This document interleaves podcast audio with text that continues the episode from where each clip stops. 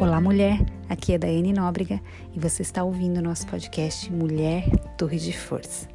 Você está em uma minissérie e se ainda não ouviu o primeiro, segundo, terceiro e quarto episódios, sugiro fortemente que volte quatro podcasts para que você possa entender o que estamos estudando e aprendendo nessa jornada. Quero encorajá-la a mover-se, a começar aquilo que está em seu coração e pode ser que esteja ardendo aí já há algum tempo. Ei, pare de esperar pelo momento perfeito. Ele não existe. Mulher, há um poder sobrenatural nos pequenos começos. Este é o quinto e último episódio da nossa minissérie Comece, sua atitude tem poder de transformação. A oração é o útero que gera os sonhos de Deus para a sua vida.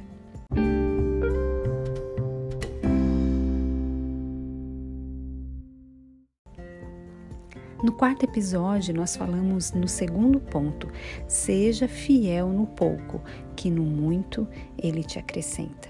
Você se recorda disso? Seguimos com o nosso texto base de Mateus 25, do verso 14 ao 30. Hoje nosso foco será outro, então tome nota aí do terceiro e último ponto, do último capítulo dessa nossa minissérie. Ponto 3. O teu posicionamento, o teu começar vai mudar o rumo da sua vida. Preste atenção no que eu vou te dizer agora. Aquilo, aquilo que os céus não podem fazer por você é porque você mesma pode fazer. Eu quero que você imagine agora a cena de um rio até com os barulhinhos da água. Deus fez o rio, mas pular nele, se banhar nele, se refrescar nele, só você pode fazer. Existem coisas que a gente acha na nossa leseira espiritual que Deus vai fazer por nós. Não, Ele não vai fazer. Existem coisas que você precisa fazer, que você precisa começar. Deus pediu para Noé, constru para Noé construir a arca. Você lembra disso? Tinha chuva? Não. Aliás, há anos não chovia sobre a terra. Se só para construir a arca Noé levou 120 anos, o trabalho de Noé era construir a arca, o trabalho de Deus era fazer chover.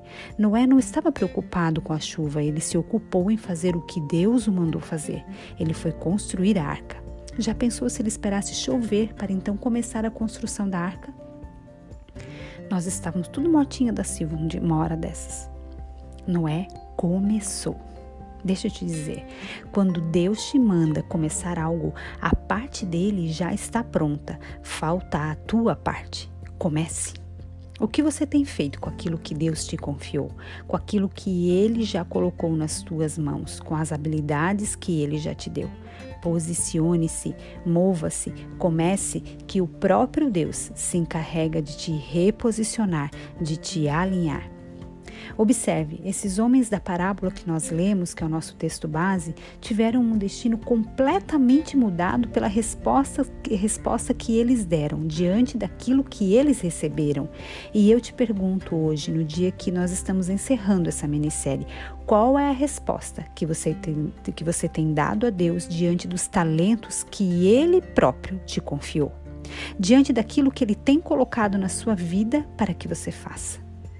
A gente sempre quer um conselho novo, uma palavra nova, uma conversa nova, mas novamente eu te pergunto: o que você tem feito com aquilo que Deus já te deu, mulher? Com aquilo que Ele já te mandou fazer?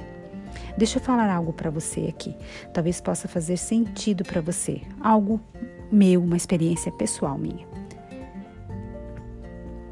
Dia desses, eu já vinha orando, clamando, chorando há algum tempo. Então, no final do ano passado, mais precisamente no dia 28 de dezembro, pela manhã bem cedo, no meu devocional, enquanto eu orava, eu mais uma vez pedi a Deus. Eu abro um parênteses aqui. Se a Bíblia me ensina que eu tenho que pedir, ele me diz lá em Mateus 7:8, pois tudo que pede, recebe, o que busca, encontra, e aquele que bate, a porta será aberta. Eu aprendi que meu Deus, o Deus que eu sirvo, tem prazer em me abençoar, ele se regozija em me dar. Eu costumo dizer: Deus tem mania de realizar meus sonhos. Peça. Fecho parênteses. Naquela manhã do dia 28 de dezembro, eu mais uma vez orava: Senhor, eu preciso de uma palavra, eu preciso que você fale comigo, eu preciso te ouvir, Senhor.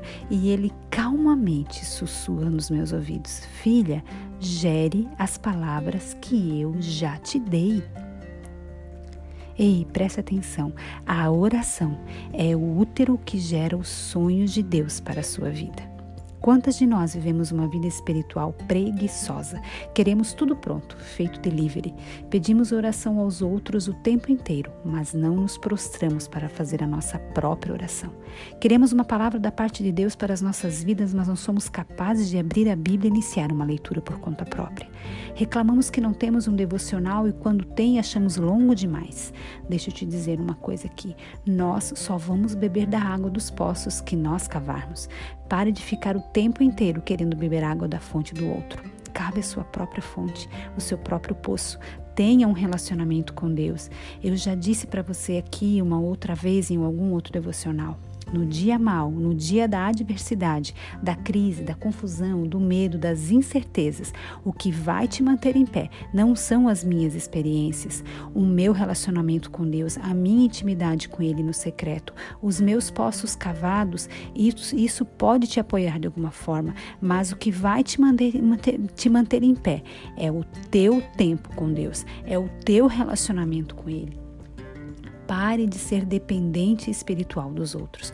Pare de achar que a sua vida vai ser transformada, que você vai viver o extraordinário de Deus, que você vai ser curada, restaurada, se não tiver um real relacionamento com o Abba Pai. Você somente me ouvir aqui te alimenta por alguns dias e depois você precisa buscar alimento mais sólido, mais encorpado, precisa cavar teu próprio poço para fazer brotar a tua própria fonte em Deus. Você entende isso, mulher? Deixa eu te dizer uma coisa: a visão que você tem de Deus muda a forma que você se relaciona com aquilo que ele te entregou. Observe o servo que enterrou o talento. Olha o que ele diz a respeito do seu Senhor no verso 24. Eu sabia que o Senhor era um homem severo, que colhe onde não plantou e junta onde não semeou. Ei, quantas de nós temos uma imagem de um Deus ruim, de um Deus punitivo que castiga? Querida, esse não é o relacionamento que Deus espera de você. Quando você faz isso, você enterra aquilo que era para você desfrutar e fazer crescer na sua vida. Qual a imagem você tem de Deus? Sabe, mesmo que você erre, mesmo que você peque, mesmo que você caia, mesmo que você volte para o pecado milhões de vezes, Deus te perdoa. Ele é um bom pai. Você pode até passar vergonha, mas ei, deixa eu te dizer algo que pode mudar a sua vida hoje, como mudou a minha vida tempos atrás. Anote isso. Uma vergonha bem passada te posiciona e te, alinha com os céus. Deus não desiste de você. Então faça esse favor a você mesma. Não desista de você. A Bíblia nos diz em Jeremias 18 que Ele é um oleiro persistente. Ele não desiste de nós.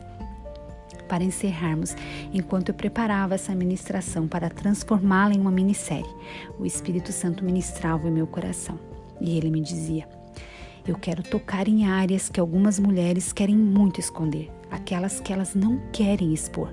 Mas diga a essas mulheres, e eu não sei se você que me ouve agora é uma delas, que para eu fazer o que tem que ser feito, vou precisar mexer nessas áreas. E mais do que isso, vou precisar que elas façam a parte que lhes cabe fazer. Deus me dizia, Ele quer que você se mova, que você saia do lugar, tem mulheres aqui que estão me ouvindo agora que Deus tem talentos incríveis. Tem mulheres aqui que Deus deu cinco talentos e o que você tem feito com eles? Tem mulheres aqui que têm enterrado seus talentos e Deus claramente me disse que você está perdendo a oportunidade de viver o melhor dele para a sua vida.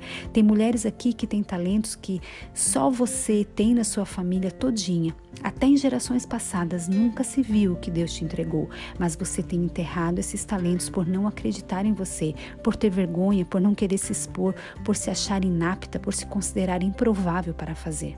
E você reclama que você não sabe muitas vezes o que fazer para ajudar em casa, para aumentar a renda familiar, para ser valorizada, e Deus te mostra através de pessoas o teu talento e você, des, você desdenha e o enterra todos os dias um pouquinho. Ei, mulher, pare de desdenhar aquilo que Deus te deu. Sabe o que tem que morrer na sua vida hoje, mulher?